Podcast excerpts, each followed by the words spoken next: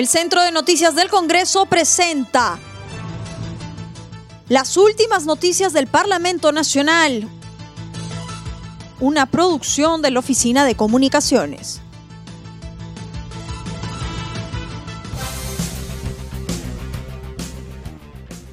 ¿Cómo están amigos? Les saluda Rómulo Vargas. Hoy es miércoles 3 de marzo del 2021 y estas son las principales noticias del Congreso de la República.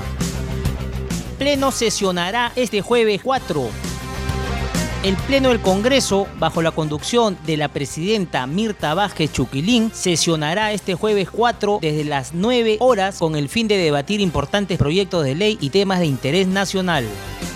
Según la agenda publicada en el portal institucional, figura el proyecto de ley 4880 que propone modificar el artículo 3 del decreto legislativo 1304 que aprueba la ley del etiquetado y verificación de los reglamentos técnicos de los productos industriales manufacturados para consignar el país de origen en la información del etiquetado de los productos alimenticios envasados o con proceso primario, entre otros temas presidenta del legislativo. Denuncias pendientes se tienen que resolver con celeridad.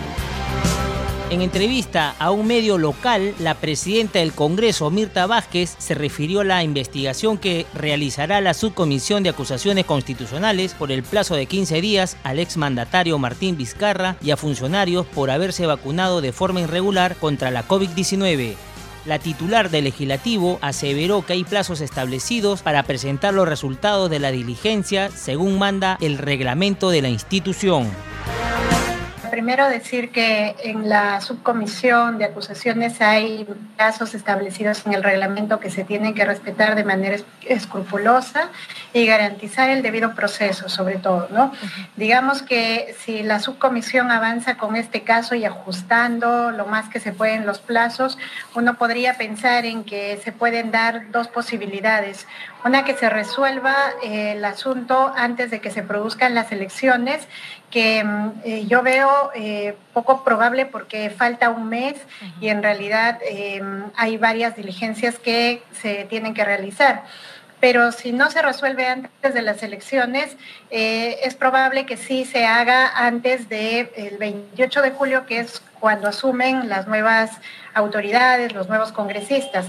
En el escenario de que Martín Vizcarra salga mm, elegido como congresista y que se resuelva hasta entonces em, el tema de su acusación, lo cual provocaría una inhabilitación, eso nos generaría la eh, posibilidad de que aun cuando haya sido electo, el señor no pueda asumir, ¿no?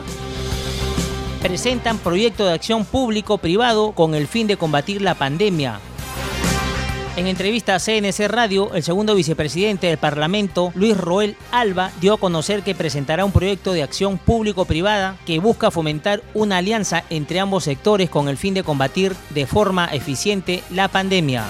La iniciativa legislativa otorgará una cobertura legal para que el sector público pueda exponer la derogación o reemplazo de normas que impidan o dificulten la importación de bienes y equipos como es la vacuna contra el COVID-19.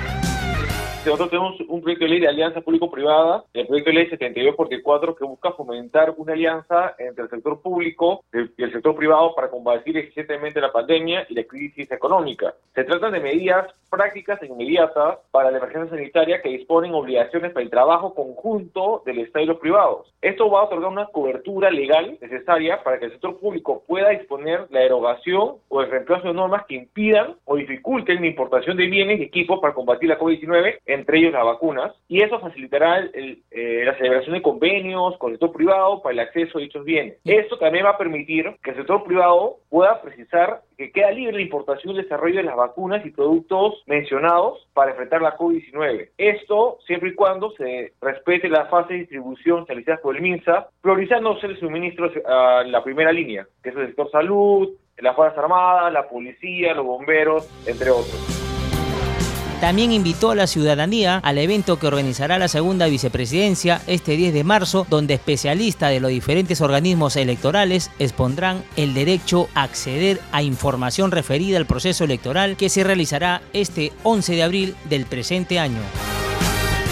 El, próximo 10 de marzo hacer una conferencia virtual organizada por mi segunda vicepresidencia del Congreso, donde se pondrán de manera virtual eh, a la ciudadanía, obviamente, el derecho a acceder a una amplia información, porque el gran problema que tenemos es la falta de información en este país. Y nosotros desde el despacho de la segunda vicepresidencia vamos a dar información amplia sobre el proceso electoral a suscitarse el 11 de abril. Vamos a dar a conocer cómo ha impactado en las organizaciones del sistema electoral la OMPE, el, el REMIEC, el Jurado Nacional de Elecciones, cómo han afectado a estas organizaciones de emergencia sanitaria y el desafío que ellos tienen para responder a las expectativas de la ciudadanía en este año electoral. Necesitamos darle a la ciudadanía toda la información necesaria para que tengan la tranquilidad de que el 11 de abril va a poder ejercer su voto, que el 11 de abril va a poder estar tranquilo de que van a ser elecciones limpias, transparentes y que se va a respetar su derecho al voto.